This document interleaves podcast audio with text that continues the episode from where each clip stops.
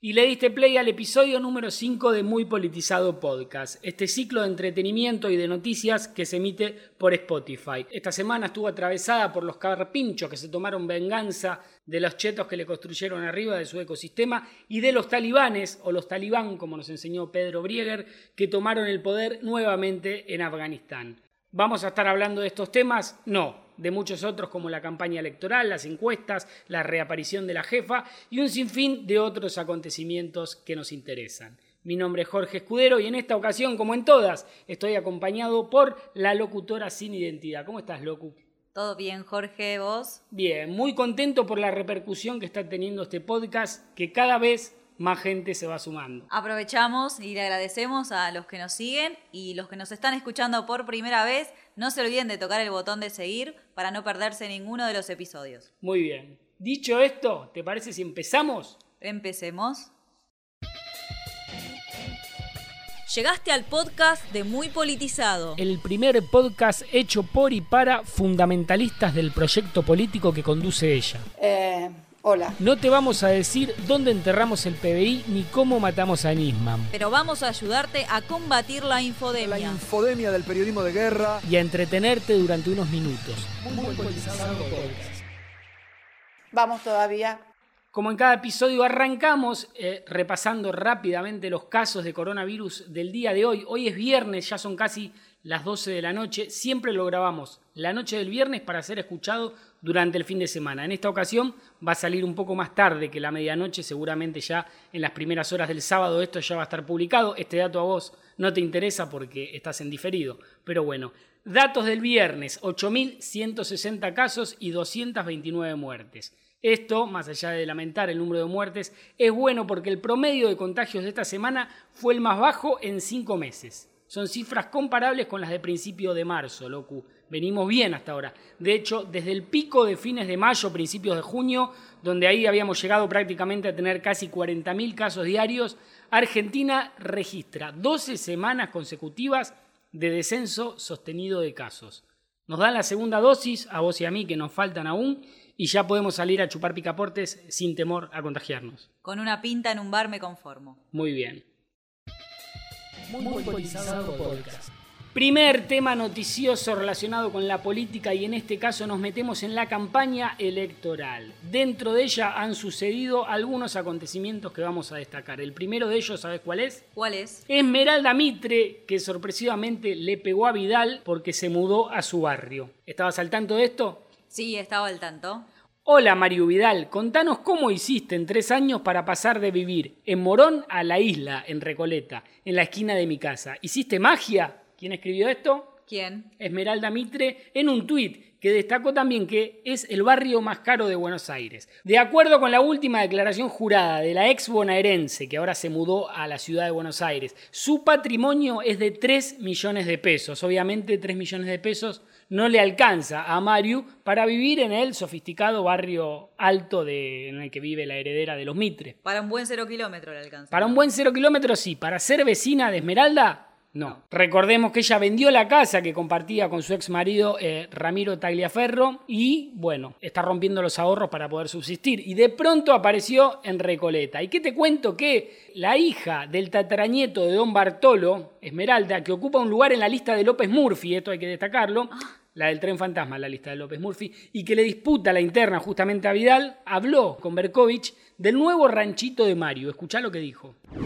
La veo hace un año en el barrio y nunca lo dije porque no quería más revuelo, pero me agarró mucha bronca y mucha desazón y decidí decirlo porque la gente no lo sabe. ¿Por qué Esme te dio bronca? ¿Cómo puede ser que alguien que... La pregunta es, graciosa igual, me hace reír. Fíjate que, que, que una persona que vivía en Morón y se separó del marido porque era un presunto, una, un presunto ladrón ¿no? Y quieren separar por eso. Y luego en tres años logra vivir, pasar a vivir en Morón a la isla, en Recoleta, el barrio más caro de la Argentina, más caro de su barrio parque.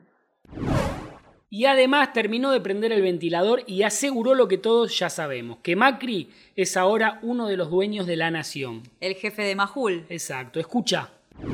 ¿Cómo ves, por ejemplo, a los conductores de la Nación Más? Me parece que es extraño que de un día para el otro un canal tenga todos los mejores, entre comillas, periodistas del país cuando no había ni para comer. Yo me preguntaría qué estaría pasando ahí adentro, ¿no? ¿Alguien puso guita, decís?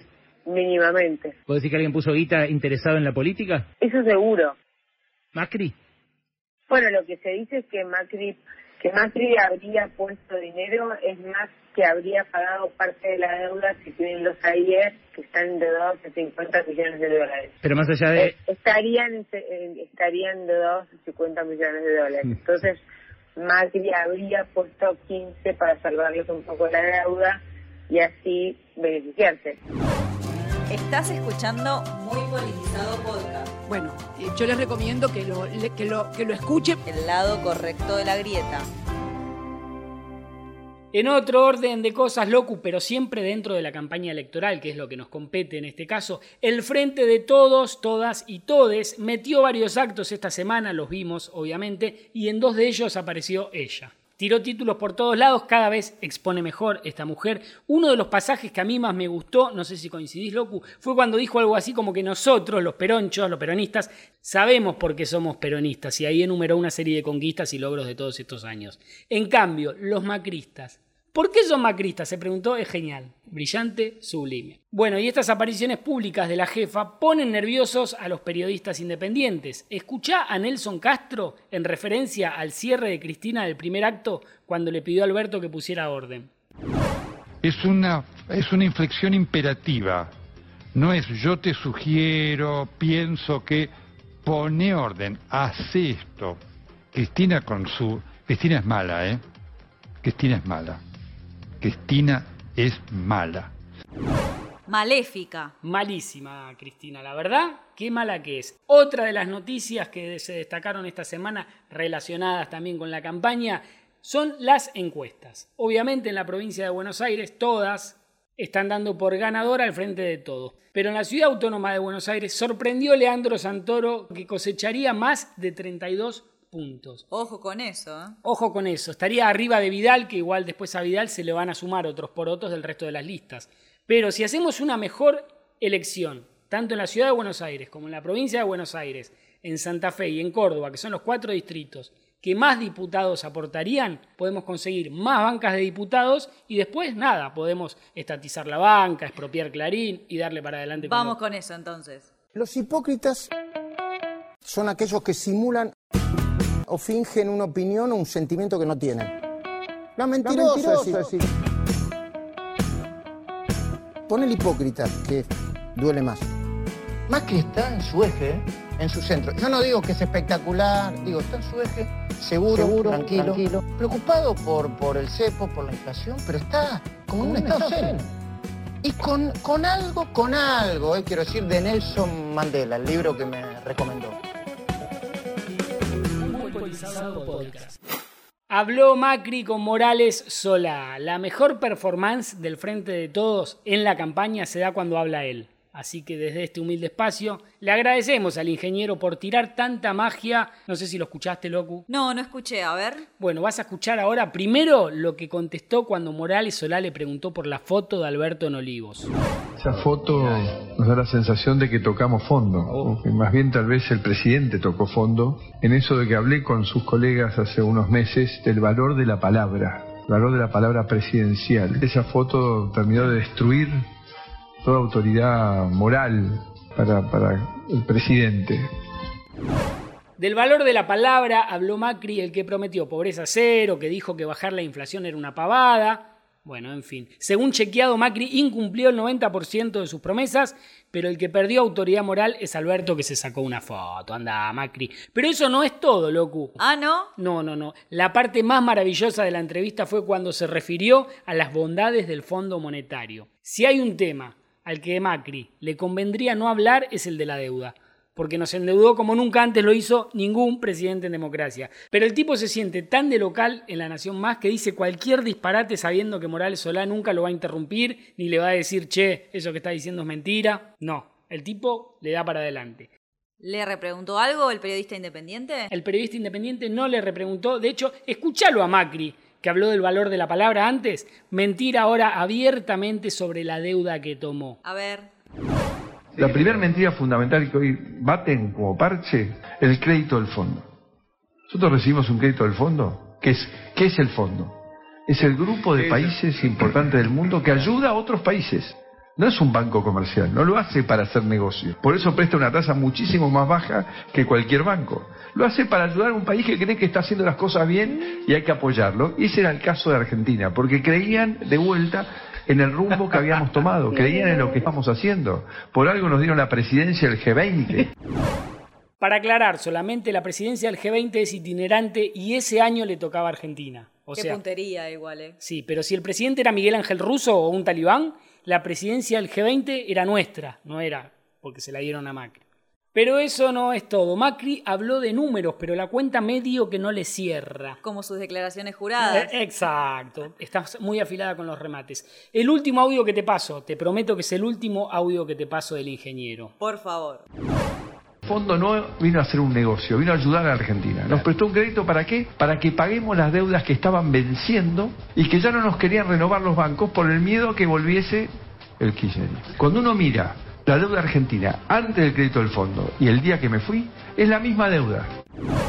Después de endeudarse por más de 100 mil millones con distintos organismos, recurre al fondo como prestamista de última instancia y aumenta la deuda por 55 mil millones más. Pero cuando se fue, debía lo mismo. Dale. No tiene sentido, Macri. No, no. Pero bueno, ahora el domingo lo entrevista Majul, al expresidente. Va a ser hermoso. Así que si estás escuchando esto, domingo, a la nochecita tenés un planazo. Esa simetría hizo que la gente diga, no, mejor probemos de vuelta como veníamos, como veníamos antes. Y ese lunes, que también cuesta entender, se desmoronó todo, porque era todo muy frágil, que eso es atribuible a los errores nuestros que no logramos lograr ese logro, ese logro. Otro tema, te voy a hablar de la perlita de la semana, que en esta ocasión nos la regaló Jorge Lanata, que en su programa del último domingo habló del plan Cunita y, escuchate esto, no se acuerda en qué quedó esa causa. Qué casualidad. Acá vemos a Cristina que reflota esto que ves acá, mira, el plan Cunita. ¿Quién estaba adentro del plan Cunita? Aníbal, mira, le, le puso el bigote. Bueno, en un momento, por el plan Cunita estuvieron todos por ir en canita. Porque las cunas eran de cartón, eran inseguras, había sido un choreo. Yo no me acuerdo en qué terminó esa causa, pero me llama la atención que refloten el plan Cunita ahora. No se acuerda bien, le ayudamos a recordar. Los sobreseyeron a todos, eh, Jorgito. Era tan trucha la denuncia que se cayó como el rating de tu programa. Muy politizado podcast. Armas a Bolivia, novedades, locu. En el podcast anterior, o el anterior del anterior, no me acuerdo bien, comentábamos que el gobierno buscaba ampliar la denuncia de la causa de contrabando de armas a Bolivia e incluir a exfuncionarios que todavía no estaban imputados. Bueno, finalmente sucedió. Los funcionarios que ahora figuran denunciados son el ex jefe de gabinete Marcos Peña, el ex canciller Jorge Faurí y el ex secretario de Asuntos Estratégicos Fulvio Pompeo. ¿Por qué esta ampliación de denuncia? ¿Por qué? Porque se supo que estos funcionarios, más Macri, Bullrich y los jefes de las cuatro fuerzas de seguridad mantuvieron varias reuniones en La Rosada unas horas antes de que el avión Hércules argentino partiera hacia Bolivia con 11 gendarmes a bordo y las 70.000 balas antitumulto. Es grave, grave la denuncia. Y Alberto le hinchan las bolas por una foto, loco. Y llegando al cierre, al final de esta nueva emisión del podcast, ya con música de violines, que da cuenta que se viene la frase, en este caso de José Naroski, un nuevo aforismo. Pero antes te recordamos que estamos en todas las redes sociales. Así es, pueden seguirnos en Instagram, Facebook, Twitter, Telegram y YouTube. YouTube que estamos llegando a los 60.000 suscriptores. Y en Telegram es clave que nos sigan porque muchas veces la notificación de YouTube no llega. En cambio en Telegram te llega seguro. Así no te perdés ninguno de los videos de YouTube ni los capítulos de este podcast. Así es. Y de paso te recordamos que si querés colaborar con la causa Muy Politizado podés hacerlo en muypolitizado.com barra aportes que eso nos ayuda un montón. Pasamos a la frase, Locu. Hacemos. José Naroski, en su libro de aforismo de 1996, escribió: Chupaste naranjú de una bolsa que tocó una docena de trabajadores y al que como mínimo le caminaron ratas. Pero no te das la vacuna porque te da miedo y querés esperar. Vacunate, Carlos. José Naroski, 1996. Y con José nos despedimos hasta la semana que viene. Saludos. Chau, chau. Esto ha sido todo por hoy, pero no estés triste. Nos vemos la semana que viene. Todos los viernes a la medianoche un nuevo episodio para que escuches cuando quieras. Seguinos y sé parte de la comunidad de Muy Politizado Podcast. Vamos todavía. Chau. Gracias a todos y todas.